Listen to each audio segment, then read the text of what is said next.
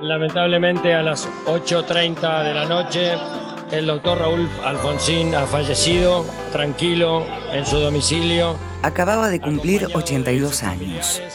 El mismo mes de marzo que lo vio nacer en Chascomús, en 1927, lo vio partir.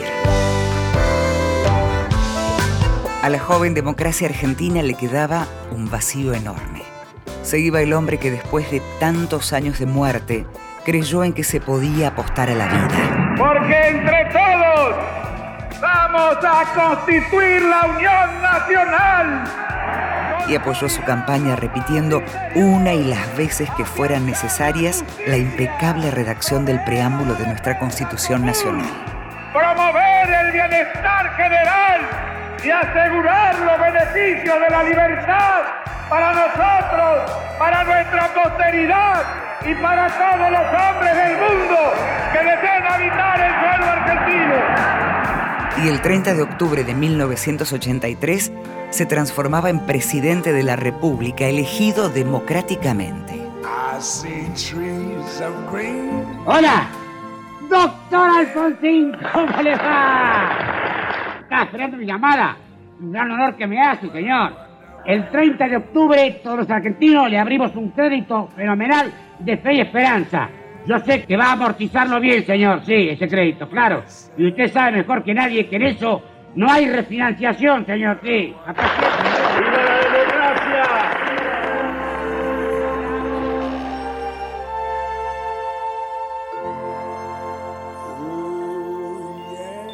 ¿Quién fue ese hombre al que todos juran haber amado? Fue el hombre que, sin meditarlo mucho y con militares todavía peligrosos, dispuso juzgar a las juntas por delitos de lesa humanidad. Convocó a personalidades de distintos ámbitos para reunir pruebas del horror vivido en centros clandestinos de detención, la desaparición de personas y el robo de bebés, hasta que se los sentó en el banquillo de la justicia civil y se dictaron sentencias. Señores jueces, quiero renunciar expresamente a toda pretensión de originalidad para cerrar esta requisitoria. Quiero utilizar una frase que no me pertenece, porque pertenece ya a todo el pueblo argentino.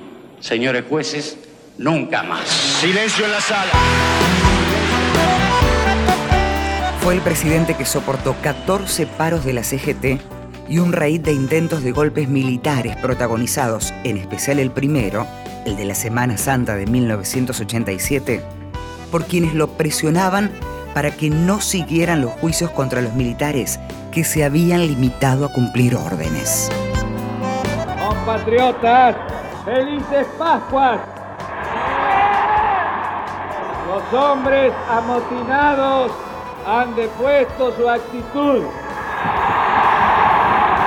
Y hoy podemos todos dar gracias a Dios. La casa está en orden y no hay sangre en la Argentina. Sentí que peligraba la democracia y sobre todo en la primera. Después me acostumbré seguramente, pero sentí que peligraba la democracia, claro está.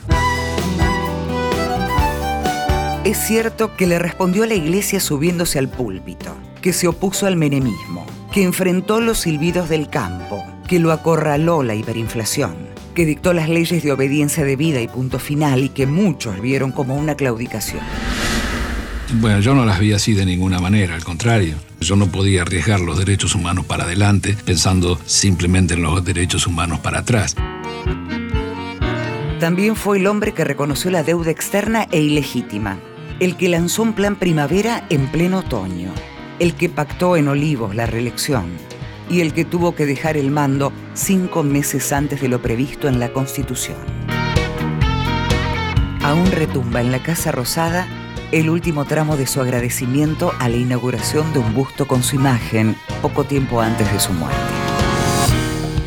En esta galería de presidentes conviven aquellos que expresaron e interpretaron esa voluntad del pueblo de forjar un destino propio con aquellos que fueron impuestos o se impusieron por la fuerza. Si los contamos, todavía encontraremos seguramente más presidentes de facto que presidentes elegidos por el pueblo. Esto es lo que notablemente ha cambiado a partir de 1983. No hubo ni habrá aquí más presidentes de FARC.